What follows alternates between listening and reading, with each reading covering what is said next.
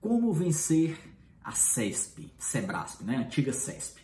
É uma das bancas mais temidas pelos concurseiros de todo o Brasil, principalmente por dois motivos. Pela sua forma de avaliação, no qual se você erra uma questão, você perde um ponto de uma questão que você acertou, como pelo nível de dificuldade das provas. Então, o que é que nós vamos ver aqui? Quais são as principais características dessa banca? E nós vamos trazer 11 dicas para que você consiga entender todas as manhas e conseguir sair bem nessa prova, tá certo? Então, vamos começar aqui pelas características da banca. Uma delas foi o que eu já adiantei, a forma da, de pontuação. A forma tradicional do CESP não é aquela múltipla escolha A, B, C, D, E, que você pode ir eliminando e muitas vezes ali chutar quando você está em dúvida em dois, três itens é a forma certo e errado. E na maioria das provas, se você erra uma questão, você perde um ponto de uma questão que você acertou. Essa é uma primeira característica fundamental da Sebras, tá certo? Segunda, quantidade de questões de cada disciplina. Muitas vezes o edital não especifica se vão ser 20 questões de português, 10 de constitucional, 5 de administrativo. Então isso fica meio em aberto, você não sabe para onde dedicar mais esforço. Terceira característica da banca, gosto por teoria e jurisprudência. A CESP gosta muito de cobrar jurisprudências, as novidades, os entendimentos dos tribunais superiores e muitas vezes questões teóricas de assuntos lá do início. Vamos ver isso também, tá certo?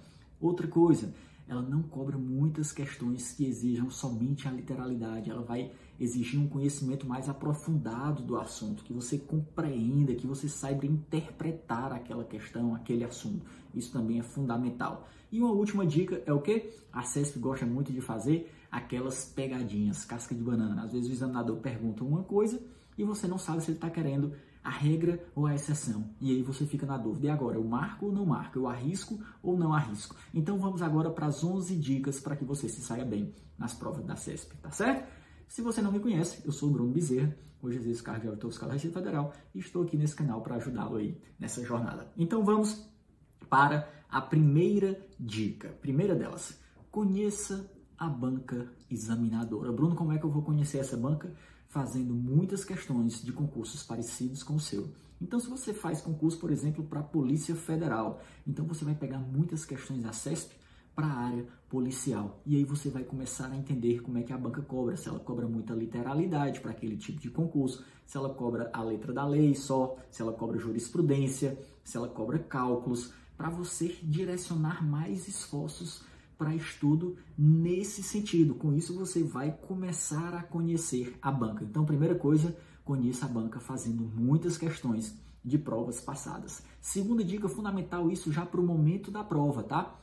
Não chute o que você não sabe. Se você chutar, você vai acabar errando e vai perder ponto de uma questão que você acertou. Então, segunda dica, não chute se você não sabe. Vou falar disso lá no final. Quando é que você deve chutar? Fica ligado. Terceira dica, conheça muito bem o seu concurso e tenha um bom plano de estudos. Lembra que eu disse que muitas vezes a CESP não indica a quantidade de questões de cada disciplina, mas você tem como saber isso, quais são as provas mais importantes, que tem mais questões, que tem um peso maior. Como é que você vai fazer? Vai pegar o histórico de provas daquele seu concurso, vai ver o que é que vem mais, se é cobrado mais português, se é cobrado mais as disciplinas de lógica, e você vai ver também que as disciplinas específicas, geralmente são 50 questões de básicas e 70 de específicas, elas têm uma pontuação maior. Muitas vezes o custo-benefício dessas disciplinas é maior. Então é onde você deve dedicar mais esforço. Qual vai ser o seu parâmetro se o edital não, se o edital não disser? As provas anteriores, tá certo?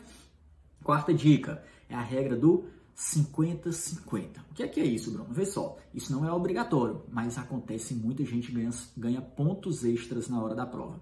Se a prova tem 120 itens, a tendência é que mais ou menos a metade, 60 itens, sejam certos e 60 itens sejam errados, né? A banca não vai colocar a grande maioria de um lado ou de outro para é, uma pessoa que não sabe o assunto acabar sendo aprovado, ou então para dizer que houve fraude. Então é muito próximo disso, 59, 61, 62, 58, tá? Então se você terminou a prova, você marcou 100 itens, viu que marcou 60 errados e 40 certos, a tendência é que aqueles outros 20 que estão faltando é que eles sejam certos. Então, nesse momento, muita gente chuta e acaba ganhando pontos extras, tá certo? Lembrando que isso não é obrigatório, tá certo? Quinta dica: não perca a calma. O que é que acontece? Muitas vezes você se depara com uma prova, vê várias questões que não sabe, que não vai, não sabe responder, acaba se desesperando e a partir daí você não consegue mais fazer nem o que você tem conhecimento, porque você se desesperou, perdeu a calma, acabou perdendo a estabilidade para fazer a prova. Tenha calma. Ninguém que pegar uma prova da CESP vai saber fazer todos os itens. Então, vá confiante, faça o que for possível antes da prova, mas esteja ciente, já vá preparado psicologicamente de que você vai se deparar com várias questões que não vai receber, não vai saber responder e está tudo certo. Pula aquela questão difícil e vai resolvendo o que você sabe, porque se você se desesperar, você acaba não fazendo nem o que você sabe. Sétima dica: não deixe muitas questões em branco. Se você deixar muitas questões em branco, você vai acabar não alcançando a pontuação necessária, suficiente para sua aprovação. Então, o que, é que, o que é que eu faria nesse caso? O que é que eu te aconselho a fazer? Questões que você tem certeza, claro, você vai marcar, já estão marcadas. Questões que você não sabe nada, não arrisque, porque é mais provável que você acabe perdendo pontos preciosos. A grande questão é naquelas questões que você não tem certeza ou está em dúvida. Então, se você tem muitas questões em branco ainda, essas que você não tem certeza ou que você está em dúvida, você deve arriscar, porque senão você não vai ficar com quantidade de pontos suficientes para a sua aprovação. Oitava dica: faça simulados estilo CESF para duas coisas, tanto para você ver, começar a treinar isso, de quais questões você arriscaria ou não, de quais questões você deixaria em branco ou não, para você saber o nível de certeza quando você pode arriscar ou não, para você calibrar esse chute direcionado, quando você não sabe de nada, eu já disse, não chute, tá certo? Como para você ter noção do tempo de prova. Será se vai dar tempo nas 4 horas e meia fazer os 120 itens e a redação? Então você tem que praticar isso para ver quanto tempo você vai levar para a prova discursiva. É uma hora, uma hora e meia, vão sobrar três horas para fazer a objetiva e o gabarito. Isso é importante para você na hora da prova, não se perder com o tempo e acabar se desestruturando e não conseguir se sair bem na prova, tá certo? Nona dica: comece pelas questões fáceis. O que é que acontece muitas vezes? Você perde muito tempo no início da prova fazendo questões gigantescas, questões de cálculos, questões de interpretação.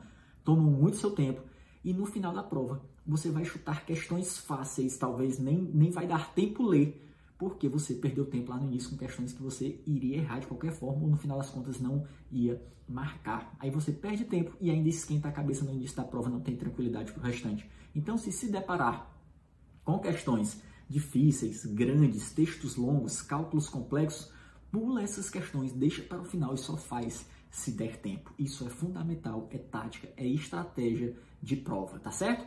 Décima dica, décima dica, aposte na jurisprudência. A Sebrasp, ela gosta muito de novidades jurisprudenciais, então veja, esteja sempre atualizado com relação aos últimos entendimentos, às últimas súmulas, súmulas vinculantes dos tribunais superiores. Isso é fundamental para você se sair bem nessa banca. E a décima primeira dica, e a décima primeira dica, que é o quê? É, pessoal, vou só pedir aqui, é, se você gosta aí dos nossos vídeos, deixa a sua curtida, deixa o seu like, deixa o seu comentário, me diz qual dica você gostou, diz, sugere aí é, algum tema que você gostaria que nós falássemos aqui no canal, tá certo? Que aí você se inscrevendo, você recebe os próximos vídeos. Então, vamos lá para a última dica, isso é um gesto de gratidão também, nos ajuda aqui no nosso canal, tá certo? A décima primeira dica e última, que é o que? Aposte no estudo da teoria. Olha só que interessante da Sebrasp. Até mesmo em disciplinas de exatas, como por exemplo, é, raciocínio lógico, estatística, é, economia e contabilidade, inclusive, são disciplinas que muitas vezes a CESP não cobra contas, ela cobra teoria, às vezes aqueles assuntos lá do início da contabilidade, da economia, que são mais básicos, você passa rápido ali, não se liga na teoria e a banca acaba cobrando às vezes ali a literalidade de um CPC, algum conhecimento bem básico. Então, fica ligado na teoria. Espero que tenha gostado das 11 dicas. Se gostou aí, deixa o seu like e até o nosso próximo vídeo, se Deus quiser. Um grande abraço. Valeu.